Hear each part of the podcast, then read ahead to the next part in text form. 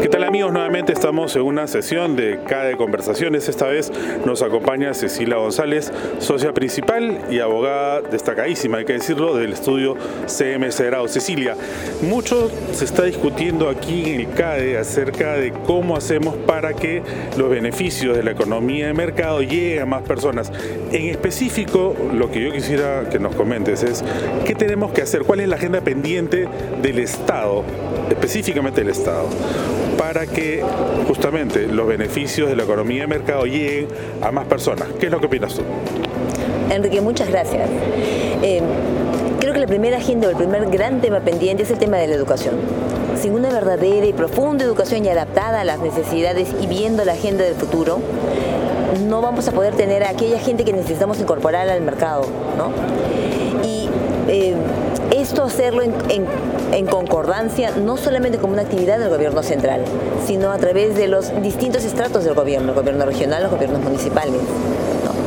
Un segundo tema que me parece importante es la cobertura de infraestructura. Hablamos de educación, pero la educación no es solamente un tema blando, es también aquello que los niños necesitan para poder eh, formarse. ¿no? Si, trascendemos de la infraestructura, uh, vienen los, otros grandes temas, los temas de administración de justicia y mejora en la calidad de vida de la gente. Van, pueden ser temas, eh, digamos, eh, no solamente cubrir la agenda del día a día, ¿Tú no agregarías, por ejemplo, al tema de infraestructura y de educación un tema que creería yo que también es vertebral y es la alimentación de los niños y la salud de las madres gestantes y de las madres que crían niños? Totalmente de acuerdo, totalmente de acuerdo. El futuro está en la gente que ya nació y en la gente que está por nacer. De alguna manera la educación es como un software, pero que requiere un hardware, que es la alimentación, la salud, para que funcione correctamente. Y ese es un tema también pendiente, ciertamente. Sí, tenemos una gran, enorme tarea pendiente con los temas de educación y en los temas de alimentación. existen muchísimos programas a nivel nacional que han tratado de cubrir estas necesidades, ¿no? En los diferentes, la madre gestante, los niños de cierta edad, alimentación en los colegios. Probablemente, eh, y hemos invertido muchísimo dinero en eso. Probablemente necesitamos articular nuevamente eso, darle un, volver a pensar y hacer una reingeniería de todo esto para que sea más eficiente gastar en donde necesitamos hacerlo. Y no solamente en las zonas altoandinas, también necesitamos invertir a, zona, a nivel de zonas urbanas y en zonas de, altas necesidades o de grandes necesidades.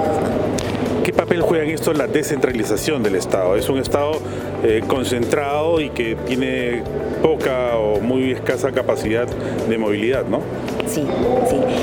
Ese es un tema pendiente y no solamente es un tema de a quién elegimos, ¿no? Es, es necesitamos estar seguros que ponemos a gente que puede, que va a tener la capacidad de gobernar y probablemente eh, sin, sin, perjudicar la, los, principios de descentralización y de la relativa autonomía que tiene para determinados temas es necesitan el gobierno, los gobiernos regionales y los gobiernos municipales necesitan el acompañamiento técnico, que es algo que debemos eh, procurarlo y asegurarnos de que llegue, ¿no? Y probablemente establecer estos sistemas de coordinación y control para asegurarnos de los resultados que pueden dar.